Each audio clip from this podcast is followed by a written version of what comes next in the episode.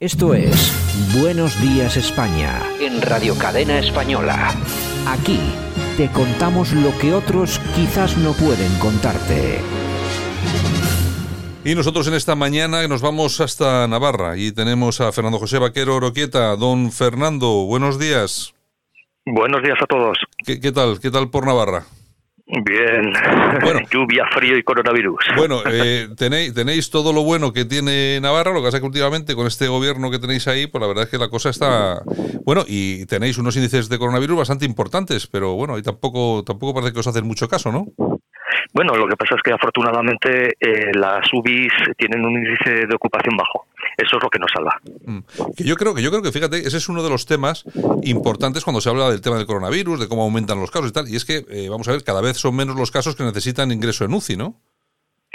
Eh, mm, bueno, va por barrios. Como durante unas semanas afectaba sobre todo a jóvenes, hizo falta mucha, muchos menos eh, ingresos hospitalarios. Pero luego, al volver a ascender la tasa de edad, al acceder el coronavirus otra vez a las residencias, está entrando de nuevo no tanta gente como en la primera ola, pero está volviendo porque de nuevo es gente mayor la que está siendo afectada, afectada seriamente. Luego, claro. en Navarra tenemos un factor que es distinto y es que aquí siempre ha habido mucha competencia a nivel de sanidad, o sea, siempre ha estado la sanidad del Estado y la, sanidad de, la Diputación.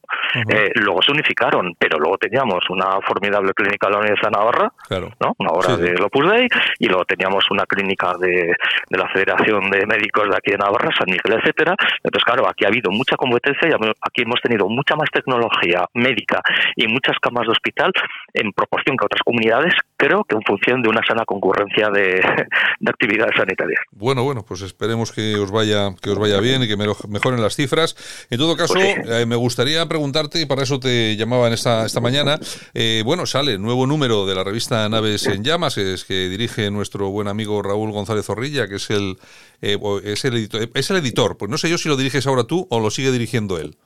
No, no, el director sigue siendo Sí, Raúl. sigue siendo él. Sí, Ujú. es Porque tú el alma mater de la publicación. Sí, porque tú eres, tú eres coordinador del número, ¿no? En este caso sí, me ha dado la, me ha concedido el privilegio y el honor de, de coordinar un número dedicado a la situación de la Iglesia Católica que hemos titulado como eh, Catolicismo, fin de ciclo, ciclo final. Bueno, que el título ya, eh, ya nos indica un poco las intenciones del análisis, ¿no? Eh, por supuesto, estamos, eh, todo el mundo coincide, eh, expertos de la Iglesia, ajenos, interesados y desinteresados, todo el mundo coincide que estamos en el final de un ciclo.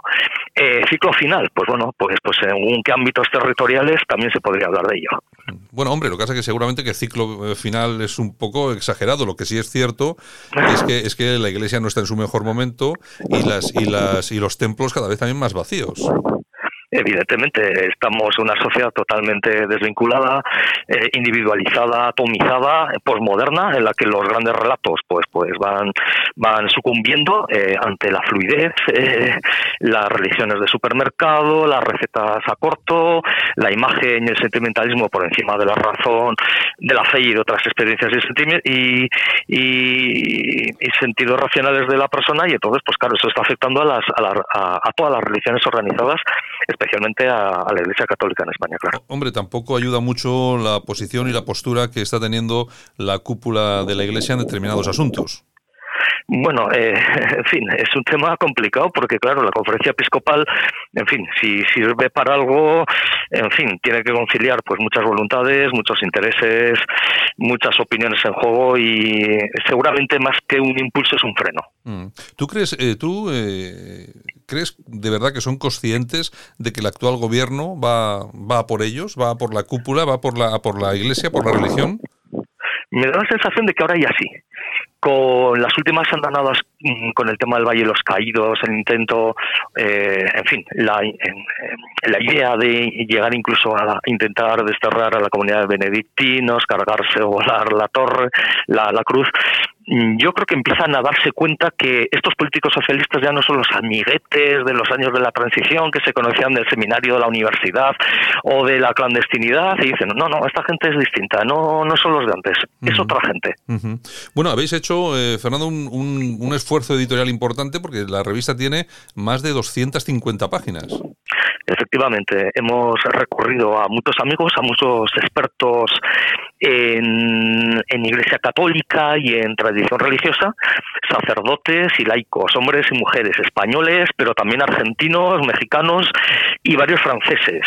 Eh, algún sacerdote, mucho laico, eh, todo tipo de gente. Y entonces, pues hemos abordado la Iglesia desde múltiples perspectivas, eh, desde diversas fórmulas, como es la, entrevista clásica, el ensayo, la columna de opinión, alguna reseña bibliográfica también, y luego algunos ensayos realmente de mucha profundidad, filosófica, teológica e histórica. Los que todas las personas que participan en el número llegan a la misma conclusión, son el análisis va por el mismo por el mismo lado. No necesariamente. Mm, no es lo mismo la postura de un tradicionalista eh, católico, ¿no? que entiende que el tesoro de la fe se mantendrá en una u otra circunstancia, a un, un, escritor como Adriano Rigel, que es un representante más claro de la nueva derecha, que entiende pues que la Iglesia Católica en cierto modo está eh, eh, cavando su tumba por porque está vaciándose del contenido sacro, del elemento más sobrenatural, que y por lo tanto pues está decepcionando las expectativas de sus propios fieles. No, las conclusiones no son las mismas. Lo que pasa es que eh, no se busca tanto conclusiones como proporcionar luces a qué mm. está pasando, ¿no? La crisis de la catequesis, eh, la crisis, por supuesto, de, de, la sacralidad, eh, la concepción mm, martirial de, la Iglesia que, que, se está olvidando constantemente, la evolución de la Iglesia, por ejemplo, en Francia como espejo de lo que puede llegar a venir, pero también nos hemos abierto a nuevas ideas, como por ejemplo es la recuperación del concepto de identidad de mano de algunos tradicionalistas franceses, como el caso de Julian Langela y su Academia Cristiana, que están realizando un esfuerzo de revitalización de comunidades eh, con, un, con un discurso sociopolítico juvenil, eh, novedoso e introduciendo eh, elementos como el de la identidad que aparentemente forma parte más del discurso folclórico político y lo están introduciendo al, en, el seno del discurso eh, sociocultural y teológico de la Iglesia. O sea, realmente es un número muy completo. Oye, porque comentabas hace un, hace un momento eh, el tema de que todas las religiones están un poco de capa caída. Bueno, yo no sé si estoy de acuerdo contigo, porque el Islam, por ejemplo, pese, pese a todas las medidas que tenemos de radicalidad y tal, parece que está aumentando. Y luego también, por ejemplo, tenemos dentro de todo lo que es este eh, cristianismo y tal, bueno, tenemos, por ejemplo, los evangelistas, que parece que están creciendo, sobre todo por Hispanoamérica, bueno, a niveles importantes. Sí, bueno, yo me refería fundamentalmente a, Europa, eh, porque el Islam, mm, en fin, por mucho que se diga, el Islam no es una religión europea. Entonces, nos viene de fuera, viene de la mano de comunidades generalmente étnicas muy cerradas, muy vigilantes, eh, a la defensiva, y entonces, claro, claro que, que mantienen las filas cerradas y, y, un impulso proselitista muy notable, vía matrimonios, vía pues antiguos católicos, antiguos izquierdistas que, que, que bueno, que ante el declive de las grandes ideologías pues han mirado al Islam como una ideología revolucionaria y una comunidad de vida. Efectivamente. Y luego el tema del evangelismo, efectivamente, está eh, pegando un chutazo impresionante en, en algunos países, eh, en, América Hispana, por supuesto, pero ojo, también en Nigeria, en Etiopía. ¿eh? En Etiopía hay un 15% ya de, de, cristianos evangélicos. O sea, el, el, tema del evangelismo es, es un fenómeno también a tener en cuenta. En Europa no tiene tanto tirón, aunque sí que está pegando un poquito fuerte, sobre todo en las comunidades de eslavos, emigrantes en España, por ejemplo, entre rumanos, búlgaros. Eh, y luego entre los hispanoamericanos. Claro, eh, también hay otro factor. En Cataluña durante mucho tiempo eh, tú eras un ecuatoriano recién llegado a Barcelona y no podías escuchar misa en, en, español. Entonces, ¿quién te abría el templo? Pues los pastores evangélicos, faltaría más. Y luego es otro estilo, es otro estilo y bueno, en el que el factor sentimental cuenta, el tema de la teología de la prosperidad, de cara pues al, al éxito material en la vida. Eh, bueno, bueno, eh, habría que hablar largo y tendido. Largo y tendido. Bueno, en el, en el número también echáis mano de, como decías tú, de la entrevista. Eh, ¿qué, ¿Qué entrevista interesante tenéis dentro del número? Pues mira, tenemos tres entrevistas que creo que son formidables. Eh, la primera de ellas a, uno de los principales blogueros católicos del mundo, Fernando de la Cigoña. Eh, tenemos también al redactor jefe de, de religión digital de una orientación muy distinta, que es Jesús Bastante. Y tenemos una entrevista espectacular a, a a Julian Langela, que es uno de los fundadores de Academia Cristiana. Tenéis incluso ahí una especie de debate a través de lo que denomináis la controversia vegano. Sí, efectivamente, publicó hace unas semanas pues un documento eh, casi apocalíptico y entonces pues eh, lo hemos publicado y uno de los colaboradores habituales, Carlos, pues le, comentamos, oye, eh, me da la sensación de que vas a estar más en línea, ¿defiendes la línea de Vigano? Sí, sí, adelante. Yo asumí el, papel de detractor y entonces bueno, creo que hemos tenido un debate bastante interesante sobre, sobre la crisis de la Iglesia, sobre las raíces de los males, el papel de la jerarquía y luego la perplejidad de, tantísimos fieles. Oye, porque este, este Viganó y llegó a pedir eh, que, el, que el Papa cesase, ¿no? Eh, bueno, sí, más o menos. bueno, más, o menos. Sí. Bueno, sí, pero polémico, polémico. Sí, sí, polémico, pero, pero, pero claro, a mí me gustaría saber durante tantos años que estuvo en primera línea, suele pasar. ¿qué hizo? suele pasar, suele pasar.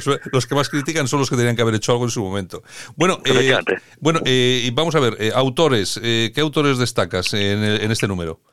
Bueno, eh, realmente es que no mencionarlos a todos pues sería un demérito. Bueno, pues entonces vamos, a ver. Yo, destacaría, por ejemplo, mm. al teólogo Ángel David Martín Rubio, que nos habla sobre la teología católica entre la protestantización y Gaia. Mm. El, escritor neoderechista mexicano Adriano Rigel, que nos habla de la religión parece por el, por el kitsch. El filósofo José Antonio Illate, que nos habla de no podemos no decirnos cristianos. Carmelo López Arias, uno de los redactores jefes de Religión y Libertad, nos habla de tradicionalistas católicos últimos del ayer o primeros del mañana. Eh, la transmisión de la familia de José Manuel Contreras Naranjo, que fue cofundador de CONCAPA a nivel nacional, un artículo sobre el Foro El Salvador, que fue prácticamente la única iniciativa orgánica de católicos vascos y navarros frente al terrorismo, eh, hay otro artículo también de, un servidor sobre católicos en política, solo es en compañía de otros. Eh, un artículo de Alain de Benoit. Eh, eh, interesante artículo de Alain de Benoit. Y por, y por cierto, rescatáis un artículo de Pascual Tamburri, ¿no? Sí, sí, sí. cuando mm, revisamos toda su obra, eh, para publicar el volumen eh, Ruta Norte, Norte hace unos meses, pues claro, encontramos muchísimos artículos de una enorme vigencia. Entonces, él, sobre todo desde la perspectiva de la crítica bibliográfica, él estaba muy al tanto de, de los movimientos teológicos y sociológicos de la Iglesia Católica. Por eso nos pareció muy interesante rescatar un artículo que permanece pues nos pareció totalmente eh, vigente Em, que se titulaba, se titula Cristianismo, de la vuelta a casa a los varios anticlericalismos. Y entonces, bueno, pues proporciona una perspectiva poliédrica de, de las idas y vueltas en la sociedad actual del catolicismo, que sigue siendo pues piedra de escándalo y de atracción para muchos. Bueno, pues me parece estupendo. Yo lo que sí, eh, lo que sí haría es recomendar a nuestros eh, a, nuestras a las personas que nos escuchan, a nuestros escuchantes, iba a decir yo, no me gusta la palabra, pero bueno, a nuestros escuchantes que, que, pudieran hacerse con la revista, que ahora solamente hay un método posible, es a través de Amazon nada más, ¿no?